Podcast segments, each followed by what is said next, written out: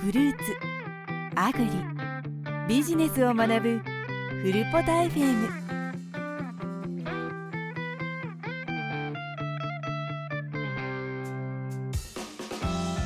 はい、えー、こんにちは。アグリクリエーションプロジェクトの小林です。こんにちは、山木です。えー、フルポタ FM は、えー、アグリ、脳を通じて社会に貢献していこう。貢献できることを探していこうというコンセプトのもと、アグリクリエーションプロジェクトが企画運営しているポッドキャストでございます。フルポタ FM では、主にフルーツに関する話題を中心にしながらも、脳という観点から様々なテーマについて、えー語っていこうという、えーポッドキャストでございます。で、今回、えー3回目の放送になります。で、今回のテーマは、えーウェブサイトのフルポタと連動して、果物を、えー離乳食としてスタートするのはどのくらいからがいいのかっていうテーマから、まああの、話していこうと思うんですけど、まあ、その前に少しあの雑談というところを始めようかなと思ってます。で、えー山木さん、あれですか、はい、はあい、のーこのほ収録が始まる前に少し話してましたけど、はい。あの、相当お疲れのよう で、あの、ロレズがもしかしたら回らないかもしれないみたいなことをおっしゃってましたけど、そあうれでですすか、ね。やっぱり、なかなかあのー日常生活の方が厳しい感じですかね。サラリーマンやりながらだときついっすよね。そうですね。自分との戦いになってきますよね。そうですね。ん私もあのーさっき、ね、これ始まる前に少し話しましたけど、はい、なんとか毎日記事1本ずつ書こうかなと思ってたんですけど、はい。一昨日ぐらいから、あの、風邪なのか花粉症かわかんないんですけど、うん。めちゃめちゃ体調悪くなって、はい。あの、最後に書いたレモングラスの記事以降、うん何もできてなくて、今今日とか。さ、あの、さくらんぼの記事とか書こうと思ったんですけど、はい、なかな か書けなくて、あの、さくらんぼってめっちゃ苦くないですか今私が言ってるさくらんぼって、あーの、食べられるさくらんぼじゃなくて、うん。あの、桜の花の方のさくらんぼなんですけど、食食べたことありましたあの桜の花が咲いた後になっているあの実。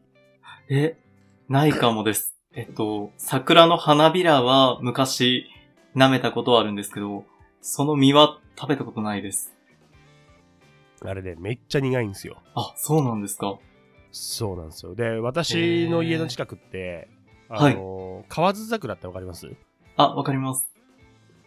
あの、早く咲くやつ。はい。その木がうん。結構植わってて、はい。で、もうすでに満開なんですよ、こっち。え川ー、桜そうなんですか。えー。まあ、それは、それはど、あの、どうでもいいんですけど、春、あの、春先になると、その、桜もなるじゃないですか。はい。で、それめっちゃ苦いんですよ。食べる と。うわ、苦い。食べるんですかなんかめっちゃうまそう。そうめっちゃうまそうなんですけど、食べる と、お苦っあ、これ、苦いみたいな。なんか、なん、なん、なん、えぐみがすごいんですよ。へえー、そうなんですか。そう、だから誰も食べないんですよ。まあもちろん誰も食べない、そんなのね。だけど、うちの娘が、はい。あのーめちゃめちゃ食うんですよ、それ。へえー。ほっぺた手でこう押さえてこうう、んうこんうこんな感じで、美味しいみたいな。そのさくらんぼの時期にね、去年初めて、そのさくらんぼ食わせてみたんですよ、娘に。へえー。はそしいた。らもうバクバクバク普通のさくらんさくらんぼみたいに食うからうまいのかなと思って、はい。自分も食べてみたら普通に苦くて食えなく て、え、こう、自分より先に。一角おかしいのかなみたいな。 本当ですね。えー、そうそうそう。え、だからぜひあの、えや山木さんもあの娘さんにはいぜひ食べさせてみてください。あの、それでわかるんで。うちの娘はめっちゃ食ってましたよ。へーよく食うなと思って見てましたけど、あ の、毒じゃないみたいですよ。毒じゃないみたいですけど、あのー食べられるのは、あのーなんだろう、いわゆるその、さ花を楽しむ桜ではなくて、うんうん。実を、み実桜っていうみたいなんですけど、実桜っていうのがまたちょっと混乱する名前なんですけど、はい。あの、見る桜みたいじゃないですか。み実桜っていうと。そうですだね。け、ど、あの、実の桜って意味で、み実桜。あ、へで、え。実桜っていうところ。で、あの、っていう木から取れる桜んぼが、いわゆる桜んぼみたいで。うんあで、それって結構へー北の方で育つ植物だから、あの、山形有名じゃないですか、桜んぼって。有名ですね。あれ、山形とか寒いから育つみたいで、はい。あんまり暖かい地方だと桜んぼって育たないみたいなんですよ。いわゆおるー今、はいはい私たちが一般的に桜んぼって思っている、あの実はうん。うん。そうなんですね。で、南限が山梨県みたいですよ。あ、ええ山梨県より南では育たないみたいです。ああったかすぎて。あ、なるほど。そうなんですね。そうなんえですよ。だえからまあそれ、えそれを今記事にしようと思って調べてたんですけど、もうこれ以上はわかんない です。ただ、あの、なんでこの話をしたかっていうと、ーはい。えー、あれですね。今日、山木先生が一番最初に挙げた記事ですね。あ の、フルポタで。はい。えー離乳食に果物をあげてはダメという記事をうん今回ネタにして少し話そうかなっていうところで、はい。えーそれをまず冒頭部分に話しますけど、山木先生、これ、はい。なんでこの記事書いたんですか山木先ええそうですね。自分、小林さんもそうですけど、子供いるじゃないですか。私もいるんですけど、はいやっぱり、子供に、生まれた時の子供に与えるくだ、なんでしょう、食べ物って、みんなすごく慎重になると思うんですよね。それが生。、そうですね。はい。あの、いろんなし食べ物がある中で、果物って果たしてあげていいのかっていうのを昔自分が気になったので、それで昔調べたっていうのがあって、他にも知りたい人いるんじゃないかなっていうところでちょっと調べてみたのが今回のきっかけあ、いいで。ですすね。はうい。んちなみに、あれですね。はい。あのー私は、うん。子供が3人、私は、まず私の紹介する、からすると、私は子供が今3人いて、はい。一番上が、えー小学校6年生で、来年中学校1年生になる、なる男の子がいます。はで、いはい次男は小学校3年生で、今年小学校4年生になる次男がいて、はい。で、長女が今小学校1年生で、来年小学校2年生。で、山木さんはあれですか何人お子さんいらっしゃいますかうちも3人で、一番上が中学1年の男の子、で下が2人女の子で、小5と小1です。ですね。男、女、女ですかそうです。男女女です。あ、じゃあ、小1は私と被ってるんですね。ですね。一緒です。小1の女の子がいるっていうところは一緒なんですね。はい。あ、じゃあ、あの、さくらんぼあれかもしれない です。食べるかもしれないです。その、桜んぼ小1の女の子の方ですか そうです、そうです。バクバク食ってましたよ。ママジかと思いながら見てましたけど、そんなうまいかこれみたいな。本当思ってでますしたね。けど。えーはい近所にあるかな見たことないんですけど。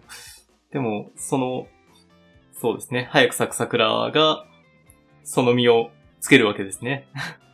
そうですね。という感じだと、二人とももうすでに子供がそこそこでかくなってるんで、はい。まあ現役で赤ちゃんがいるわけではないですが、確かに赤ちゃんが生まれた頃に、うん。赤ちゃんに何をこうあげたらいいのかっていうのはすごく、うんなんだろう、不安になるテーマですよね。で、そうですね果物って生ものなんで、うん。個人的にはすごいナーバスになった記憶がありますわ。そうですね。どうですいや、うちもすごい慎重になってました。で、調べるとやっぱアレルギー物質とか含む食品も、食品というか果物もあったりするんで、うん、余計慎重になってましたね。あただ、正直、 正直、あの、西松屋とか、そういう一般的に市販で売られてるような離乳食あるじゃないですか。ああいうのめちゃめちゃ使ってたので、なので、そうですね、自分で、どうでしょう。リンゴを茹でてとか、なんかそういう調理をした記憶はないんですけど。うーん。あーあげれる。私ね、あれなんでですよ。はいあ確かにバナナとかはめちゃめちゃあげましたね。ただね、うん、なんか今日嫁とも話したんですけど、はい。あれっすよね、赤ちゃんにその、酸っぱいキウイとか、うんグレープフルーツとかみかんとかってあんまあげないっす、あげましたいや、なんかあげてないです。あげなかった記憶があんなと思って。うん刺激が弱いやつしかあげてないです。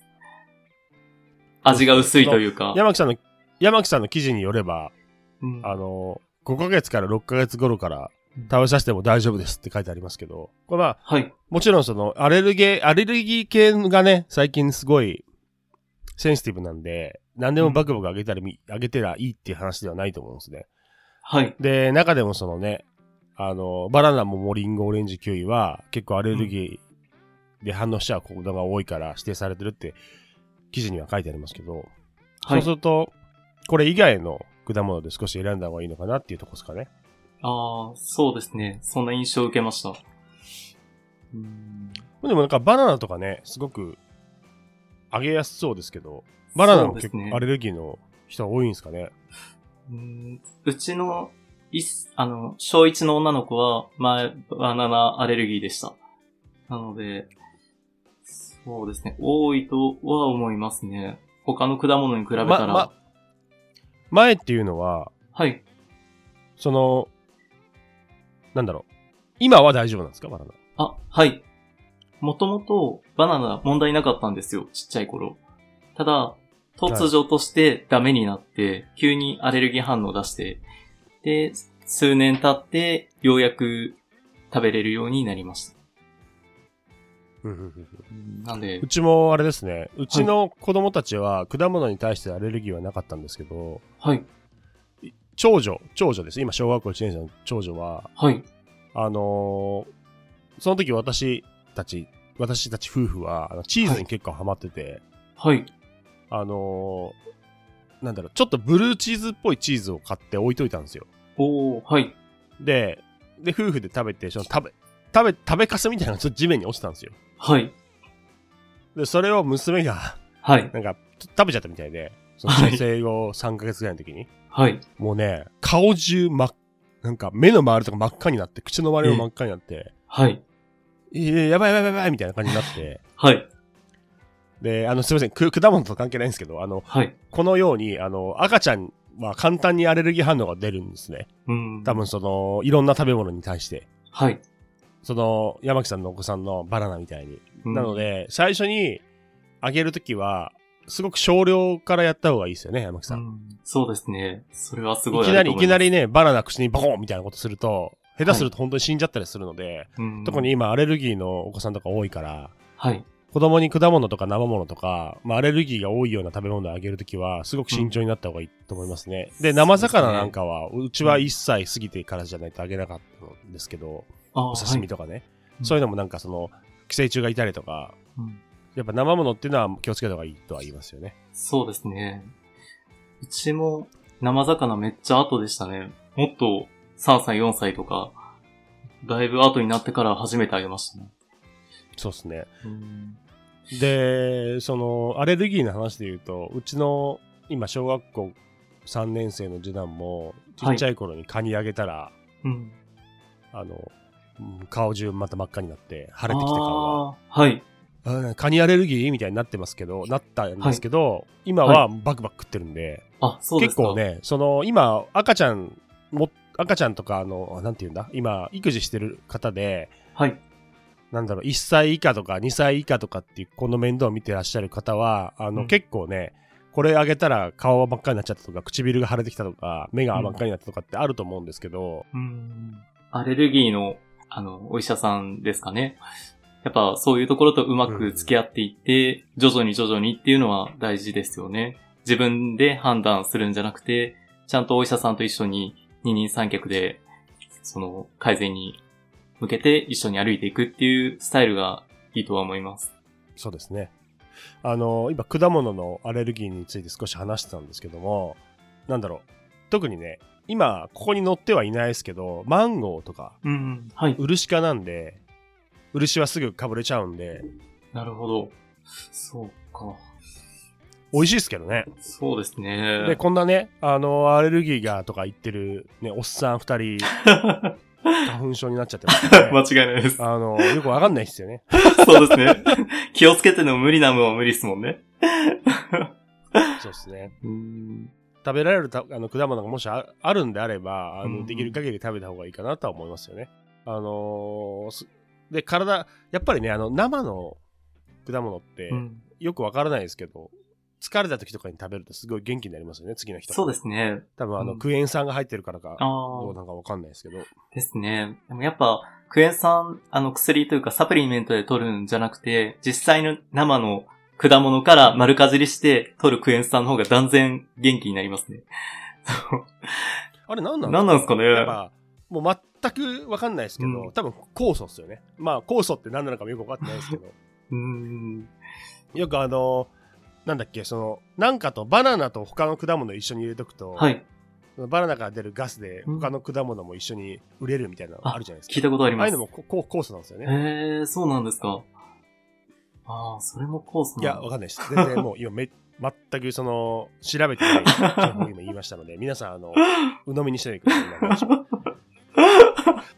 こんな感じで、あの、山木先生が、あの、企画してくださった記事、赤ちゃんにど離乳食としての果物っていうのはどうなのかっていう話なんですけど、結論、結論というか、まあい、いわゆる知られてる情報からすると、生後5ヶ月から6ヶ月の時期から、まあ、ものにはよりますけども、食べさせてもらって大丈夫ですよと。はい。あとは様子見ながら、うえー増やしていってくださいねっていうところが、まあその大体の内容かなっていうとこですかね。はい。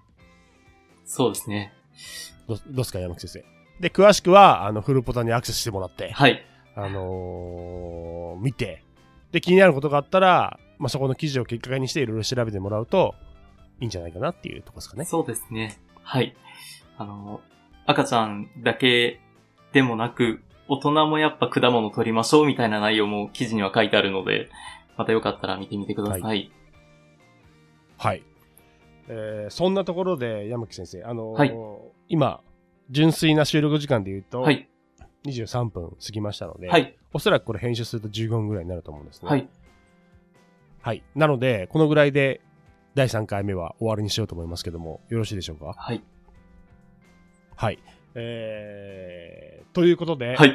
フロップタ FM 第3回、果物の、赤ちゃんに対して果物は、えーいつ頃からあげたらいいのかっていう話ですけども、はいまあ以上にしたいと思います。はい。えー第4回でお会いしましょう。皆様ありがとうございました。ありがとうございました。